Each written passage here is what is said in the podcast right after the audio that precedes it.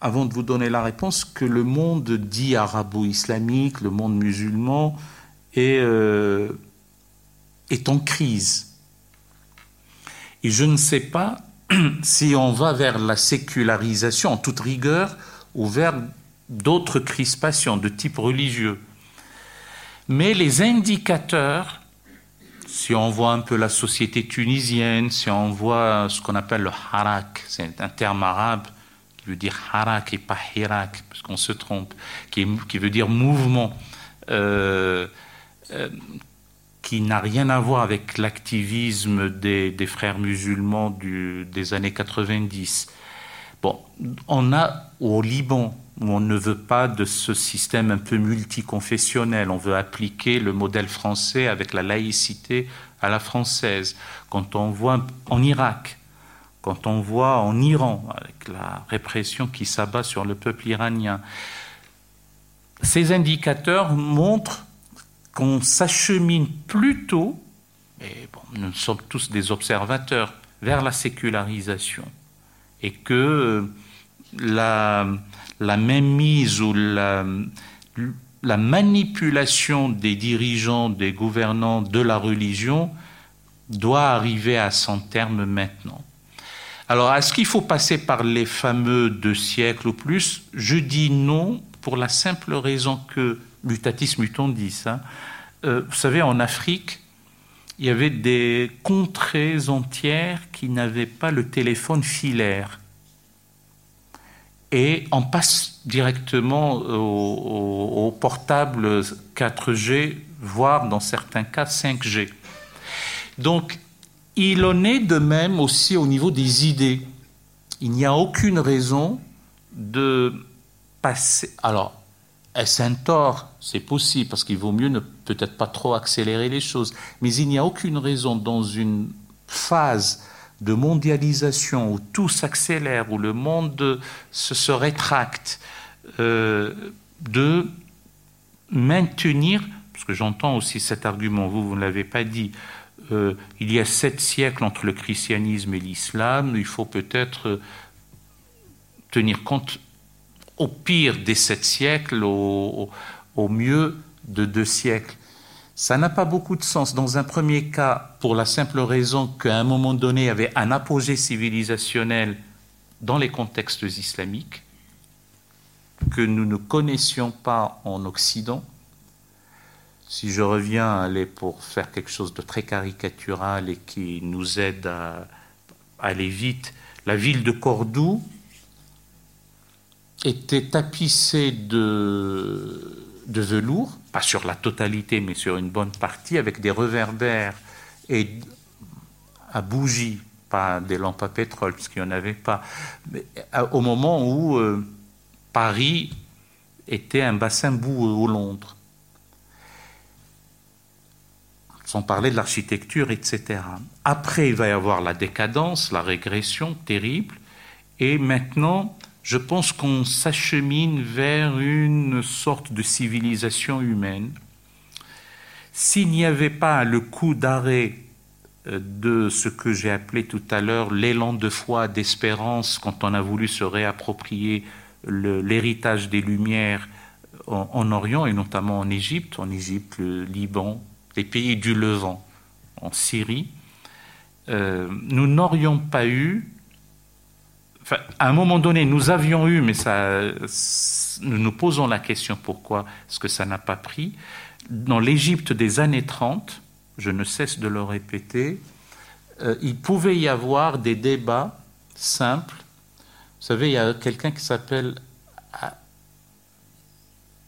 Adel, Ismail Adel Adham il a écrit un ouvrage qui était féru de Schopenhauer, qui était son maître à penser, dit-il, et il a écrit un ouvrage Pourquoi je suis athée en 1937. Et que penseriez-vous qu'on ait fait de lui? L'a-t-on bastonné L'a-t-on décapité L'a-t-on brûlé vif dans une cage L'a-t-on euh, emprisonné Rien de tout cela. Au bout de quelque temps, un autre écrit un livre intitulé Pourquoi je suis croyant? Et le débat dans l'Égypte des années 30 était par livre interposé. parce qu'on était dans l'Égypte de Taha Hussein, Ahmed Amin. Après, on aura Om Kaltoum et puis toutes les artistes, les actrices de cinéma, parce qu'un travail d'émancipation a préparé cela. Qasem Amin, Mansour Fahmi, la fameuse Doria euh, Shafiq, Houda Sha'rawi, euh, Cézanne Barawi, toutes ces femmes ont participé à une véritable effervescence intellectuelle. Ça n'a pas pris pour des considérations aussi politiques. Ce n'est pas que le wahhabou-salafisme et les frères musulmans, c'est aussi la dictature, des choix euh, qui ont tourné le dos aux, promesses, promesses pour lesquelles les révolutions ont eu lieu. Voilà, alors, euh, madame, moi. On est à la croisée des chemins, en toute rigueur et dans la froideur d'esprit, je dois vous répondre, je ne sais pas, nous ne savons pas, puisque nous sommes en train d'observer, mais le sentiment que j'ai, euh, euh, c'est qu'on s'achemine vers plutôt la sécularisation et probablement des choix de gouvernement de type euh, laïque.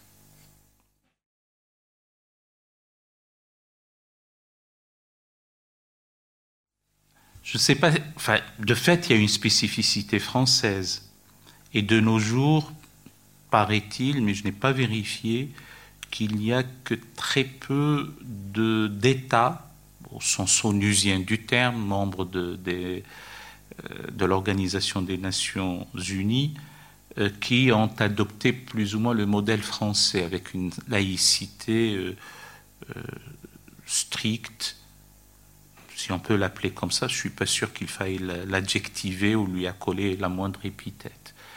Ce serait le Mexique, l'Ouzbékistan, un autre État d'Asie centrale, parce que bon, parfois on se copie le Kazakhstan et l'Albanie peut-être la Bosnie aussi, parce que on pense que le modèle français est un modèle transmissible ailleurs. Mais ça, c'est maintenant. Mais comment ceci est venu? Euh, il y, a une, il y, a une, maturation qui a préparé à cela. Euh, on, a commencé à être gagné dans le sillage des guerres dites de religion j'ai eu l'occasion d'aller dans un musée, le musée du protestantisme euh, dans le Tarn. Je ne me plus du lieu, mais c'est entre Castres et Mazamet. Donc on est au cœur même de, euh, de tout ce qu'on a pu connaître euh, comme dragonnade, etc. Et, dans ce musée, on retrace toutes les quand je dis querelle, c'est un doux euphémisme, toutes les frictions, tous les conflits à base religieuse. Et petit à petit, on, veut trouver des solutions à ça et on a pensé que la même mise de l'Église, non pas que le christianisme comme religion soit à rejeter, euh, et, certains mus par l'idéal laïque, on l'appelait même pas comme ça à l'époque, euh, n'était pas athée, n'était pas contre euh, la religion en tant que telle, mais était contre la mainmise de, de l'Église, disons du, du, clergé. Et la réaction était plutôt de s'affranchir, de s'émanciper de cette mainmise. Et c'est pour ça, d'ailleurs, je l'ai dit tout à fait la toute, toute première fois, que le choix, si on était pinailleur, le choix même de laïque, qui donnera dans sa substantivation laïcité, n'est pas si laïque que ça, puisqu'on l'a pris de l'univers mental et théologique d'une partie des citoyens.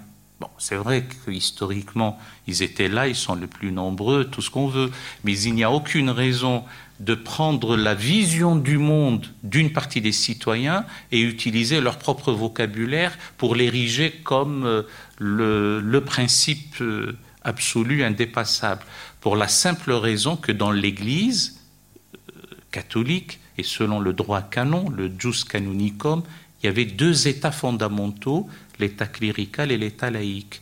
Et lorsque on est dans l'état laïque, pas au sens d'un état laïque, au sens moderne de maintenant, c'est qu'on est baptisé, on, est, on fait partie du peuple de Dieu, on est croyant, on n'est pas païen, on n'est pas hérétique, on n'est pas juif, on n'est pas bouddhiste, on n'est pas musulman, on est chrétien.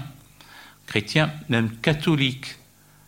Euh, on est dans un état, on est dans l'état laïque, on n'est pas dans l'état clérical. Et quand il arrive, pour X raisons, qu'un prêtre soit défroqué, il va être réduit à l'état laïque. Donc, euh, il passe de l'état clérical à l'état laïque. Et me semble-t-il, parce qu'on ne voulait pas aller trop fort, c'est ma compréhension euh, qui est sujette à caution, euh, on ne voulait pas aller un peu dans le conflit entre la France cléricale et la France anticléricale. Euh, D'abord, je ne suis pas sûr qu'on ait pu trouver euh, une notion ou un mot, mais on ne voulait pas mettre, par exemple, l'athéisme comme, euh, comme la clé de voûte comme la notion. Donc, comme l'intérêt des concepteurs de la laïcité, c'est de neutraliser en quelque sorte le clergé, ça ne les embêtait pas de, de, dire que c'est un moindre mal que le fait d'avoir plutôt les laïcs, c'est le fait d'être dans un État laïque qui, est qui nous importe pour nous. Donc on a parlé de laïcité et c'est... Euh, euh, Émile Littré, qui, dans son dictionnaire de 1871, et puis dans l'addendum de 1877, qui a parlé, dit-on, pour la première fois, construit le substantif laïcité du grec tardif laïkos, qui lui-même s'enracine dans le grec ancien laos, qui est une des trois dénominations du mot euh, qui renvoie au peuple. Vous avez démos, ethnos et laos. Le démos, c'est le peuple ou la population dans la cité. L'ethnos, c'est le peuple, mais appréhendé d'un point de vue euh, euh, culturel. Euh, c'est l'ethnos, l'ensemble des caractéristiques culturelles, voire religieuses. Et le Laos, c'est le bas peuple. Le bas peuple, c'est pas dépréciatif, c'est-à-dire le peuple comme masse unifiée en opposition au clerc au chef en quelque sorte. Et, donc on a pris cette notion de laïcité. Après, on connaît toutes les histoires du petit père Combe, euh, même avant, Félicité de l'amener, etc., pour bon, essayer de trouver quand même des solutions. C'est moi qui fais de la spéculation comme ça et de la métapsychologie de bazar. C'était de dire on ne va pas encore crisper euh, non seulement l'Église, mais surtout euh, le reste de la population. Et, on ne va pas ériger l'athéisme comme doctrine d'État, mais quelque chose qui serait plutôt intermédiaire ou moins, moins drastique. Et donc, me semble-t-il, c'est comme ça qu'est venue la notion de, d'abord comme notion, comme mot, une spécificité française qui n'avait aucun équivalent dans aucune autre langue européenne. Et a fortiori, quand on dit Ah, mais il n'y a pas la laïcité dans, dans l'islam, eh ben, tout simplement parce que les langues véhiculaires de la pensée théologique islamique ne, pas, ne connaissent pas l'équivalent de laïcité. Ni l'ourdou, ni l'arabe, ni le turc, ni le persan euh, n'ont l'équivalent de laïcité. Tout comme, d'ailleurs, ni l'espagnol, ni l'italien, ni euh, euh, l'anglais ou l'allemand n'ont l'équivalent de laïcité. À mon avis, le débat, parce que là, il faut toute l'histoire du 19e siècle sur ces questions-là, entre Félicité de Lamennais jusqu'à Aristide Briand, le débat a été entre ce qu'on appelle euh, ben, les, deux France, la France cléricale et la France anticléricale. Et dans un souci d'apaisement, euh, je ne vais pas vous dire des bêtises, c'est venu davantage du côté d'Aristide Briand de, euh, de tenir à la notion, plus tard, parce qu'on est un peu déjà dès la fin du 19e siècle, on, pas, on se rapproche de 1905, parce que la genèse de tout cela, c'était déjà dès la fin du 19e siècle. De, de c'est vous qui avez dit le mot, et c'est juste de ne pas crisper euh, l'Église ni les croyants, ou c'est peut-être moi d'ailleurs, mais, mais sans que je me rende compte, mais, je trouve que le mot est tout à fait juste. Et, donc, c'est un souci d'apaisement, un souci, j'allais dire, d'intelligence, un souci, euh, le mot est à la mode maintenant, mais il faut se méfier des mots qu'on galvaude souvent, euh, de bienveillance aussi. Et, à mon avis, on n'y avait pas pensé, euh, les promoteurs, de cette notion qu'il faut plutôt parler de laïcité. Et encore une fois, à mon avis, c'est parce qu'on n'a pas su trouver autre chose et que l'athéisme ou l'incroyance euh, était à la fois, c'était trop fort et ce n'était pas conforme à l'idée qu'on voulait, parce qu'on voulait simplement neutraliser la, la mise euh, de, de l'Église au sens euh, clérical. Voilà, alors j'étais en train de finir ma réponse fleuve pour vous. C'était que il n'y a pas eu l'équivalent donc du mot laïcité dans les autres langues, toutes les autres langues, même en turc, parce qu'on a adopté le modèle français même d'une manière très drastique, on l'a un peu tur turquicisé ou turcisé, si je puis dire, le, le, mot en disant laïclique. Et donc ça a donné l'idée qu'il vaut mieux, au lieu de chercher un équivalent dans les différentes langues, eh bien de l'arabiser, de le personnaliser, de l'angliciser, etc., ou de l'hispaniser. Donc on parle de laïcita, laïcity, laïkia en arabe, au lieu de dire almania, qui renvoie dans un premier temps, ça commençait avec comme barbarisme l'équivalent de mondité, même pas mondanité. Quand on l'avait pris, euh, quand on l'avait traduit, quand on a cru comprendre qu'il faut traduire le mot euh, dans la langue arabe, ça a donné l'équivalent de mondité et, euh, ou de scientisme, et ce n'était pas tout à fait proche de ce qu'on voulait. Quand on a traduit qu'est-ce que ça veut dire ce mot, on a dit, bon, vous savez, c'est le gouvernement de ceux qui n'ont ni foi ni loi. Et on l'a compris que c'est devenu la voyocratie qui devait euh, euh, gouverner. En dehors de l'anecdote qui fait sourire, ça explique en partie pourquoi le concept n'a pas joui dans un premier temps je ne parle pas du cas algérien dont j'ai dit tout à l'heure que les oulémas euh, demandaient que la loi fût appliquée, mais ailleurs parce qu'on leur avait mal expliqué et on leur avait dit même que c'était pourvoyeur, que ce système était pourvoyeur d'athéisme.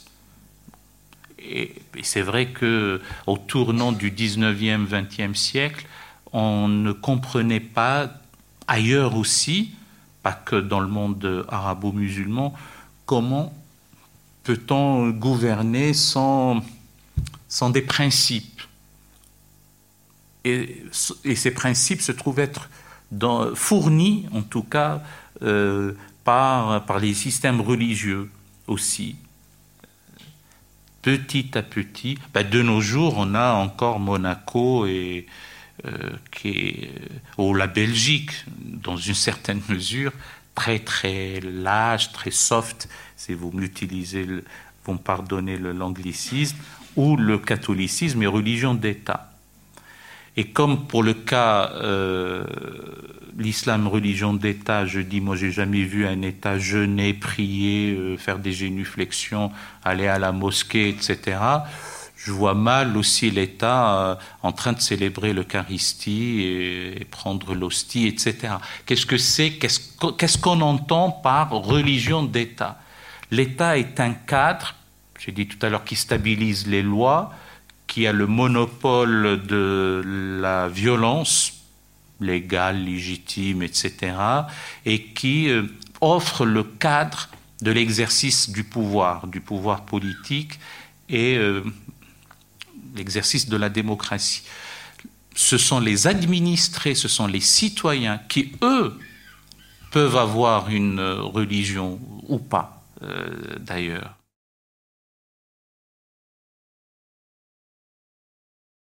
Il n'est de salut que lorsque on, met de côté les considérations spirituelles euh, euh, et, de foi.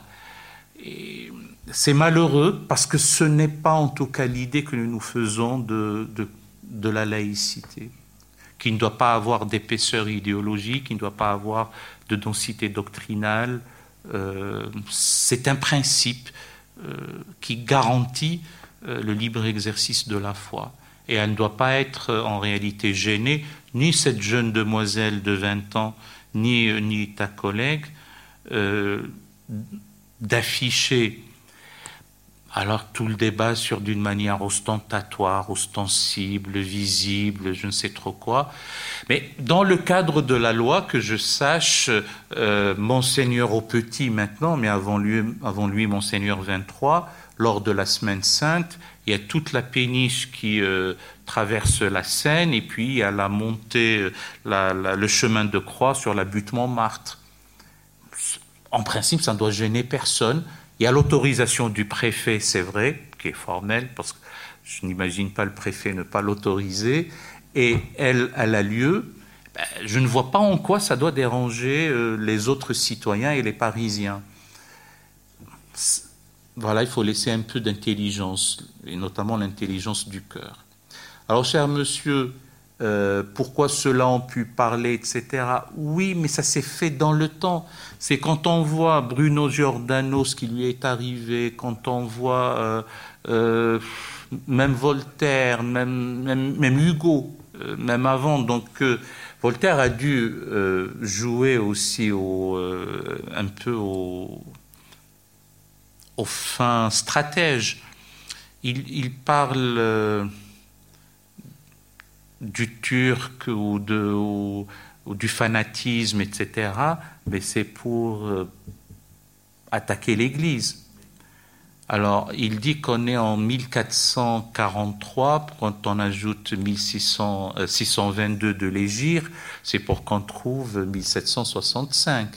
Donc, ce sont des choses de cet ordre ça ne s'est pas fait facilement, ça s'est fait après les guerres de religion, ça s'est fait après des exécutions, des lynchages, le bûcher, etc.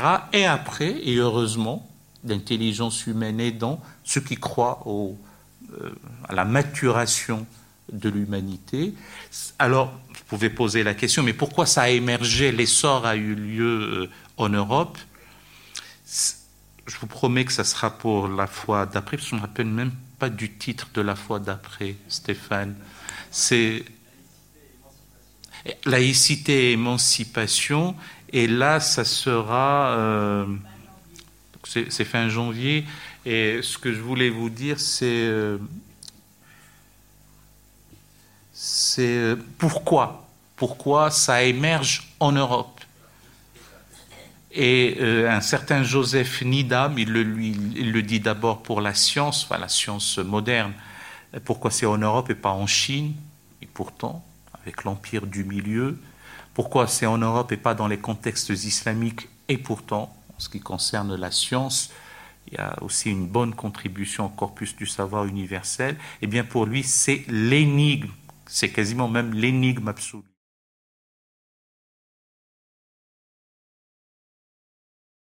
Euh, à l'ère des comme on dit, les nanotechnologies, la biotechnologie, l'intelligence artificielle, le cognitivisme, euh, ça, ce sont des, les répercussions ou les implications de ces avancées à la fois techniques et scientifiques, bien sûr, nous interrogent, nous interpellent. Quand j'entends le Dalai Lama dire je n'exclus pas d'être réincarné en ordinateur, euh, et que d'aucuns commencent à dire on va flasher la conscience humaine, bon, ça, nous fait sourire par moments, mais pour certains, ils travaillent. Les futurologues, je ne parle pas des collapsologues qui disent que c'est la fin du monde bientôt, mais les futurologues travaillent pour ça.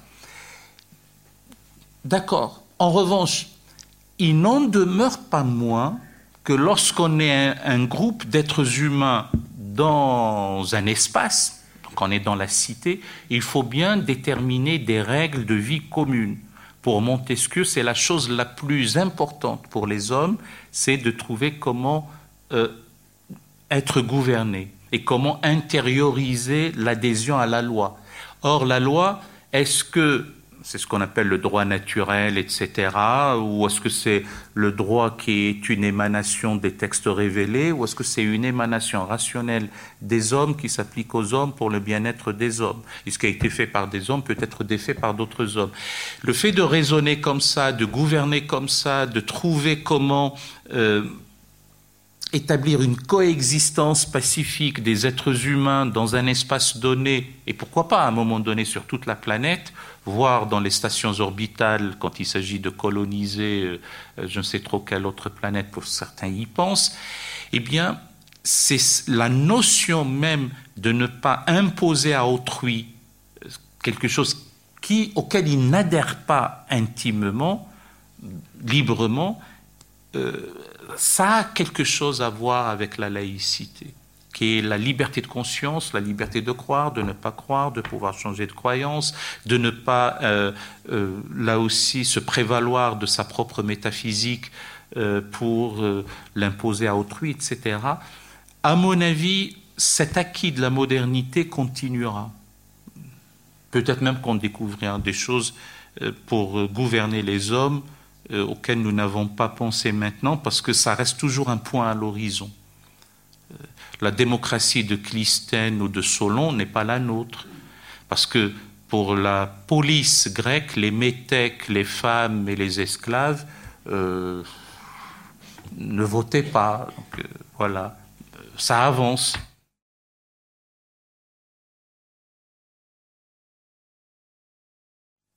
Alors j'ai dit, non sans un brin de provocation ou d'humour, qu'on ne peut pas dire que la France est une, que la laïcité est une, exception en France, que le concordat est une exception dans l'exception, et que l'islam est une exception dans l'exception dans l'exception. Parce que le, les, les, départements concordataires ne rémunèrent pas les imams, ou les, où l'enseignement n'est pas du même ordre que en ce qui concerne les rabbins, les curés et les pasteurs. Vous avez tout à fait raison, il y a des anomalies, si je puis dire, dans notre droit et, même la loi fondamentale, non, non, seulement avec le concordat, mais aussi avec... Euh, alors Mayotte, depuis 2011, est devenu plutôt un département, avant ça ne l'était pas, il y a encore quelque chose qu'il faudrait revoir au niveau du droit, mais comme département français, c'est le droit, euh, le droit positif, le nôtre, qui, s'applique en principe. Mais je pense, mais là je le dis sans être sûr, qu'il y a même une notion d'un certain temps euh, pour, euh, pour la transition. Et même, même en Guyane, il y a encore quelques spécificités qui ne sont pas du, droit euh, constitutionnel euh, commun, si je puis dire. Il y a encore des spécificités dans les territoires d'outre-mer ou les départements d'outre-mer. Si on ajoute les anomalies du type que notre président de la République est aussi chanoine de Latran et que euh, il n'y a même pas l'histoire du procureur et, l'évêque de Monaco, il y a aussi le, domi, le condominium, c'est-à-dire il est aussi co-souverain de la principauté d'Andorre. Ce sont quand même des petites anicroches ou des, des petites euh, euh, entailles dans la Constitution, dans notre loi fondamentale qui proclame que la République est une et indivise, elle est laïque et sociale, euh, c'est vrai. Alors, c'est toujours facile de se défausser sur le politique, mais il faut un courage politique pour euh, euh, pallier tout cela. à commencer par le concordat. Je ne ramène pas tout à ma petite personne, mais récemment, dans un talk show avec Yves Tréhard euh, du Figaro, qui me pose une question, je lui ai dit Je ne suis pas pour que le concordat perdure, mais dès lors qu'il est là, il vaut mieux que ça serve aussi, notamment en formant les imams.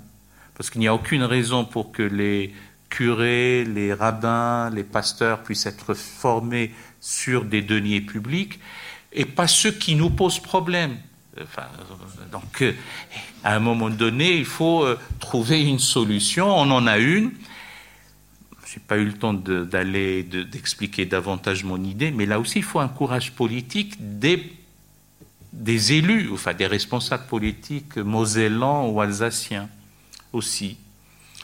Euh, ou à tout le moins de revoir carrément le statut du concordat, mais là il faut une révision de la Constitution, enfin toute une histoire.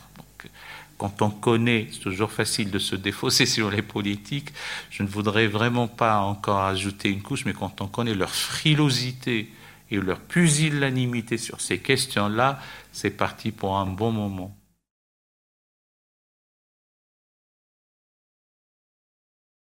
à un moment donné, on a cru que c'est là, dans le, dans le rapport, pour ne pas dire le conflit foi et raison, c'est la raison qui a triomphé. Et on parle même de raison résonante, euh, instrumentale. Si je dis ça, c'est par la suite on s'était rendu compte de ses limites. Et donc, dans, même si j'ai dit au début de mon exposé que quelqu'un comme Spinoza pensait fondamentalement que le fait de philosopher et de raisonner, c'est utile et c'est nécessaire, y compris pour l'intelligibilité de la foi. J'avais ajouté même pour l'État au niveau de sa conception, même de sa stabilité, etc. D'aucuns ont pensé que, euh, que c'est finalement la raison qui a triomphé, et le scientisme du XIXe siècle raillait les questions religieuses. Est-ce que dans l'arche de Noé, il y avait le tamanoir du Chili ou les marsupiaux d'Australie? Vous n'y trouverez pas. Donc, euh, est-ce que vous prétendez, euh, vous qui croyez en la naissance euh, miraculeuse du Christ dans le sein virginal de Marie, au mieux, au mieux, ce serait une parthénogénèse et encore. Donc, on voulait montrer l'inanité des récits de factures mythiques euh, de, la Sainte Écriture ou des Écritures saintes. En réalité, ce débat foi et raison n'est pas nouveau. Vous avez évoqué les rationalistes des traditions religieuses, les Mu'tazilites dans le contexte euh, islamique, euh, par la suite euh, Albert le Grand ou, l'Aquina de saint Thomas, même l'école de Salamanque, un Maïmonide pour la tradition juive, etc. Et même un Averroès, D'ailleurs, Averroès disait s'il devait y avoir une quelconque contradiction entre les données révélées et la démonstration philosophique, c'est à la révélation de céder le pas devant la philosophie parce que la vérité ne contredit pas la vérité, mais l'accompagne et témoigne pour elle. C'est dans le traité décisif. Bien. Alors, pour résumer mon propos, c'est qu'on parle maintenant de quatre phases il y avait d'abord le conflit, y compris durant les Lumières, entre foi et raison, ou entre science et religion, ou science et spiritualité. Puis à un moment donné, il va y avoir l'indifférence, c'est-à-dire les tenants de la foi sont plus ou moins indifférents de découvertes scientifiques, je ne généralise pas, mais globalement, le schéma est, le suivant, et les tenants de la science, voire du scientisme, euh, dédaigner un peu les questions religieuses. Après, il va y avoir une forme de, dialogue et de retrouvailles, Et maintenant, on parle d'une forme d'intégration réciproque, notamment après le mouvement de la gnose de Princeton, par exemple. Nous ne l'avons pas dans notre pays parce qu'il y a une forme de, laïcité un peu drastique, mais par exemple à Oxford, il y a une chaire de, de religion, de sciences et religion. Euh, même si l'acronyme anglais, le NOMA, le Non-Overlapping Magisteria, nous ne sommes pas dans le même magistère, les deux magistères ne se recoupent pas, nous ne sommes pas dans le même registre épistémologique, mais ça n'empêche pas quand même de s'adonner à la science. La science nous dit comment est le ciel et la religion nous dit comment on va au ciel, en quelque sorte. Euh, il n'est de description que scientifique du monde. Il ne peut être euh, le monde décrit que scientifiquement, comme ça on colmate les brèches pour le charlatanisme, etc. Mais la science ne répond pas à tout. Euh, il reste les questions du mystère, le mystère de la vie, les sempiternelles questions auxquelles l'homme est confronté, etc. Là, il y a moins de réticence à trouver des scientifiques des physiciens, des atomistes, des biologistes euh, et, même des économistes à, s'intéresser au mystère de la foi aussi. Euh, ça ne devrait pas, en principe, s'opposer. Euh, si, je, si je prends encore 30 secondes, en réalité, sans vouloir classer les consciences dans des typologies, comme ça, dans des catégories, vous avez ceux qui disent de nihilo nihil, il n'y a rien de rien, rien ne procède de rien, il n'y a pas de création ex nihilo. Bon, il n'y a que le monde depuis toujours, ab eterno, voilà, la matière depuis toujours, avec la négation d'un être premier, c'est très bien, mais ça repose sur un postulat, qu'il n'est qu'une profession de foi. Vous avez ceux qui disent la dignité de l'homme est de ne pas abdiquer, de chercher la vérité toujours. Vitamine pendere vero, disait le poète Juvinal. Je chercherai ma, vie durant la vérité. Ce n'est pas parce qu'on m'a dit euh, qu'il faut que, qu'il y a Dieu, etc., et à la fois que je vais croire aveuglément, et ce n'est pas parce qu'on me dit que ce n'est pas le cas que je vais accepter. C'est une position douloureuse, mais, mais elle est admirable. C'est le, c'est le, la noblesse de l'homme, le génie de l'homme de l'être humain, j'entends, et de, et de sa, et, le fait d'aiguiser son entendement. On revient à l'histoire de Kant de tout à l'heure. Il faut raisonner par soi-même. On a besoin de maîtres, on a besoin de, de, professeurs, la relation de maître à disciple est merveilleuse, mais au moment où on, doit concevoir le, le, monde, réfléchir, etc., on réfléchit par soi-même. Enfin, il faut avoir cette audace intellectuelle. Et puis, il y a le troisième cas, de ceux qui euh, disent euh, mais il y a tout de même une origine non mécanique à tous ces mécanismes.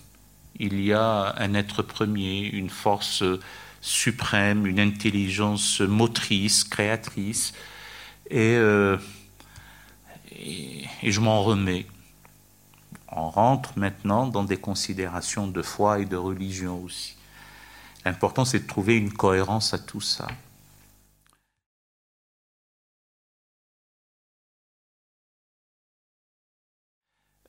C'est vrai que ça apparaît une concurrence. J'ai même entendu quelques. Alors je ne dis pas laïcard, ça n'a pas beaucoup de sens, mais peut-être laïciste avec l'idée que le isme, le, suffixe isme étouffe toujours la racine. Donc le laïcisme n'est pas la laïcité, d'interdire le financement public de l'enseignement confessionnel sous contrat, arguant du fait que euh, c'est un choix libre, certes, mais il n'y a aucune raison que l'école publique ou les deniers publics subventionnent ou financent ce, type d'enseignement. Et la réponse, c'est qu'il y a le droit et il y a la tradition, ou l'héritage, ou l'histoire. Et parfois, le droit euh, est aussi euh, tributaire de considérations historiques et, ça donne lieu aussi à un compromis dans l'intelligence, dans l'intelligence du moment. Dès lors qu'au bout de cinq ans, et suite à des contrôles et des inspections, l'enseignement dit libre, l'enseignement confessionnel qui a comme valeur ajoutée par rapport à l'application de, du programme de l'éducation nationale quelques apports de type confessionnel. La notion de contrat, de l'association sous contrat, c'est que les professeurs euh, enseignent, qui enseignent la partie programme éducation nationale, ben, ça fait partie de l'État, de l'éducation nationale, d'une mission de l'État.